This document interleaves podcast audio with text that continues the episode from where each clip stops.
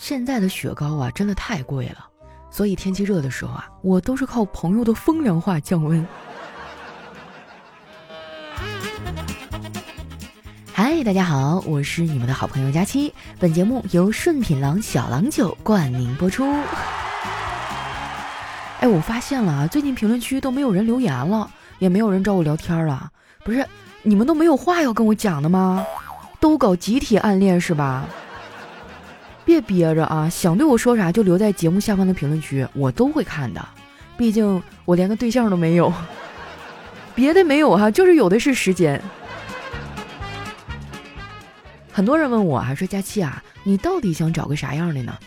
我以前小的时候啊，就特别喜欢看动画片《灌篮高手》，当时就想，我要是能找一个流川枫那样的男孩当对象多好啊！前几天啊，《灌篮高手》电影上映，哎，我就去看了，然后惊奇的发现。流川枫原来只有十五岁，这在日本还得看儿科呢，我一下子就悟了。也许流川枫呢，并不是谁也不喜欢，而是他还没有谈恋爱这个概念，喜欢这根骨刺儿啊，还没有从他的骨骼里生长出来呢。就好像最近特别流行的那个段子啊，说有一天呢，你在街上看到一个一米八几的大帅哥，哎，好帅，肌肉好结实，简直就是天才呀。然后你红着脸啊上去要微信。这个帅哥呢，抬起线条利落的胳膊，露出了他的小天才电话手表。不过话说回来哈，这都是小时候的择偶标准了。随着年龄的增加呀，我选对象的要求也变了。我现在呢，就想要找一个努力上进啊，能跟我踏实过日子的男人。如果他酒品好，能陪我爸再喝点酒，那就更好了。最近也不知道怎么了，我爸呢每天都得喝点儿。一问才知道，他不知道从哪儿打听到啊，小郎酒最近有开盖扫码赢机车的活动，说今年啊，全国一共会送出超过二百台价值两万六千六百八十元的机车，还有四万瓶价值一千七百九十九元的顺品郎。哎，他就想喝酒哈，然后扫一台机车出来给我当嫁妆。当时真的我都有点感动了，他已经连着扫了好几天了，虽然呢没有扫出来机车，但是扫出来不少的红包啊。不得不说哈，郎酒就是大方。我听说光是红包啊，就已经送出去两千多万了，后续呢还会继续送。那作为郎酒的长期合作伙伴哈，咱也不能太抠是吧？那机车我送不起，酒我还送不起吗？那上次哈，我说让大家在评论区打出“小郎酒开盖扫码赢机车”这几个字儿哈，然后就给大家发奖品。我发现你们的参与度都挺高。那今天咱们就还是这规则吧啊。在评论区哈打出“小郎酒开盖扫码赢机车”啊，我会选出来二十位幸运听众，每人送出两瓶精酿小郎酒，赶紧去留言啊！还可以号召你们家的什么七大姑八大姨都来参与一下啊，这个中奖率更高。因为我爸最近又开始喝酒了嘛，所以我爸的那些酒友啊来我家里也来的比较勤，其中呢就有我不太喜欢的人。其实按理说哈，我们应该也没啥交集。但是就有那些个话多的哈，总想教我做人。说实话，我还挺羡慕那些遇到点啥事儿呢都要出来指点江山的人。首先哈，我羡慕他们的自信，那么蠢的话哈都能从容不迫的说出来。其次呢，我羡慕人家的表达欲啊，怎么什么事儿都都得讲两句呀？我现在面对这个逼世界哈，我真的是一句话我都不想讲。不瞒你们说呀，最近我过得真是太难了。昨天我正玩游戏呢，突然接到一个陌生的电话。这电话接通以后啊，一个男的开口说：“你好，恭喜你中了二等奖二十万元。”我还没说话呢，他自己先哈哈哈笑起来了，然后跟我说：“哎，不好意思，我刚干这一行没忍住。”然后就给挂了。过了一会儿呢，他又打过来了，张口就说：“哎，对不起，不好意思啊，我确实是骗子，我刚才说中奖二十万是骗人的。”不过呢，我们主管允许有三万的额度作为诱饵。我想了一下，不如我们合作把这个钱给分了吧。我一听还有这好事儿，欣然我就答应了。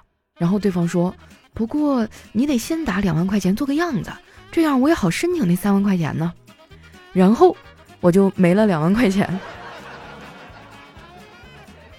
丸子知道我的遭遇以后呢，安慰了我半天呢，还说要带我发家致富，赚回那两万块钱。我以为他要带我去干点什么大生意呢，结果他把我带到了彩票站，让我花两块钱啊买了一注双色球，我当时差点就翻脸了，我说这就是你说的发家致富的道路。哎，我就没见过谁买彩票真的得到过什么。丸子说：“佳琪姐，你不能这么说。我有个发小是个男生，他就特别喜欢买彩票，每天都买，中的最大的奖是五十块钱。所有人都嘲笑他白日做梦，直到有一天，他把那个卖彩票的姑娘给娶回了家。什么叫醉翁之意不在酒啊，朋友们？你说这小子哈，声东击西这招玩的也太溜了。我看出来了。”丸子应该是挺羡慕人家的，丸子和叨叨也谈了挺久的，俩人到现在还没有要结婚的打算。我就问丸子为什么呀？丸子说：“叨叨家里的条件不好，我们买不起房，我爸不想让我嫁个什么都没有的人。可是我再不结婚就老了呀。”我看丸子挺低落的，我就安慰了他几句。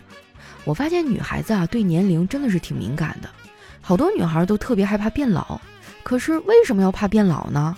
每个人都有年轻的时候啊，但是不是每个人都有机会变老的。丸子被我安慰了几句啊，心情好了一些，但还是在不停的叹气。我说丸子啊，实在不行呢，咱们就裸婚吧，也不见得就过得不好。丸子说：“可是叨叨不想裸婚呀，他总想给我个房子，这个事儿啊，都快成他的执念了。第一次他去我家的时候。”我爸知道他会下围棋，就和他下了一盘儿。我当时在旁边玩手机，时不时的看他们一眼，我就发现叨叨的腿越来越抖。过后呢，我就问他，我说：“你跟我爸下个棋，你抖腿干啥呀？”我爸是个挺好相处的人，你不用这么紧张。没想到叨叨说：“你快拉倒吧，你爸的棋形越下越像个房子，我能不抖吗？”我觉得他俩最终肯定是能修成正果的，我看好他们啊。不过呢，我也劝丸子啊，一定要努力，不要放弃自己，因为俩人最终能不能成啊，跟成长的步伐是否一致也有很大的关系。我刚毕业那年啊，是有个男朋友的，那时候我妈天天催我考公务员啊，我就一边工作哈，一边买了好多的复习资料，准备报考。我男朋友呢，当时也没有找到合适的工作，就整天待在家里，抱怨寂寞无聊啊，没有安全感。怕我考上了跟他分手，就出于这个排遣寂寞的心理啊，他开始看我的学习资料了。最终呢，他以排名第二的成绩考上了公务员，并且跟我分了手。直到他结婚那天，还拉着新娘的手说：“媳妇儿，这个呀是我的恩人。”我爸知道这个事儿以后啊，嘲笑了我半天，还问我：“闺女儿啊，你让我想起来一句歇后语儿，肚脐眼放屁，你是咋想的呢？”我当时被问的哑口无言啊，就只能搪塞说：“你别跟我说话，我最近状态不好。”我爸就追问说：“有多不好啊？”哎，就是连自拍都没法看了。我爸看了我一眼说：“你呀，就是熬夜熬的，熬夜会让人变丑。”我哥啊在旁边插话说：“爸，这句话也不是所有人都适用。熬夜呢，的确会让人变丑，但是如果本来就丑的话。”还是可以继续熬的嘛，没事啊，老妹儿，你也可以继续熬。多损啊！你看看山上的笋都是快让他给夺完了。那天把我气坏了，我在家里也待不住了，就找朋友呢出去喝了一顿酒。哎呀，那顿给我喝的呀，我都找不着北了。后来怎么回的家我都不知道。不过呢，我应该是喝痛快了，就是把我朋友给累够呛。我朋友的酒品呢，确实比我好多了。不过说实话啊。如果喝醉酒之后啊，不称兄道弟，不乱吹牛逼啊，不跟前任联系，能做到这三点的人啊，那你这酒算是白喝了。说起来啊，我跟这个朋友也认识很多年了，他呢是个地道的北京人，哎，我特别喜欢他身上那种北京大妞的气质，就是那种从里到外的松弛感，即便去一个完全陌生的地方啊，他也不犯怂。有一次呢，我们俩一块去重庆啊，那是我们第一次吃重庆火锅。我们俩都有点吃不惯重庆火锅的蘸料，他就把那服务员叫过来说：“咱们这儿有麻酱没？”哎，服务员啊，操着一口正宗的重庆口音说：“没得呀，有扑克。”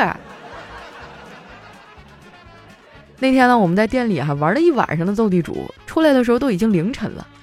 重庆嘛，你们也知道哈，魔幻三 D 城市根本就找不着路，导航都不好使。为了能回去啊，我见着个人就问路。哎，我发现现在的人真的好复杂哈，一点都不单纯。你指路说什么东南西北呀？你说前后左右不行吗？后来我们俩终于打到了一辆出租车，那大哥啊，好像是个专业的赛车手啊。我说了，我们不赶时间啊，他还是猛踩油门。更离奇的是，那天我们还让交警给拦住了。交警还上来就问司机：“你没看着红灯啊？”那司机说：“看到了。”交警说：“那为什么看到了还闯红灯啊？”司机大哥悠悠地说：“可是我没看着你呀。”最终呢，大哥被扣了六分，罚了二百块钱。处理完之后啊，这司机大哥载着我们去酒店。本来我以为啊他会很低落，结果大哥一点事儿没有，还跟我聊起来自己晚上回去啊要喝点小酒。那时候我们已经跟郎酒合作了嘛，我就提了一嘴小郎酒，没想到他听完之后啊眼睛亮了一下。你说的是歪嘴儿吧？我常喝，口感很好。现在这么多年过去了，不知道这司机师傅过得怎么样，还会不会深夜飙车呀？反正我已经不是当年那个文静的小姑娘了，我现在是喜马拉雅的资深老司机。不过话说回来哈，其实我面对陌生人的时候还是挺拘谨的。我这个人啊，跟陌生人和熟人相处简直就是两个状态。总结起来呢，就一句话：认识我前啊，我是哑巴；认识我后，我是喇叭。那在你的身边哈，有没有这种时而社恐、时而社牛的朋友呢？欢迎大家跟我们分享一下你们相处的趣事儿哈。那今天我们的节目就先到这儿。最后呢，我再说一下咱们今天发奖的规则，在评论区啊打出“小郎酒开盖扫码迎机车”这几个字儿，我会选出来二十位幸运观众哈，每人送出两瓶精酿小郎酒。大家赶紧去留言吧，动动小手哈就有机会喝点小酒，千万不要错过这个机会哦。我们下期节目再见。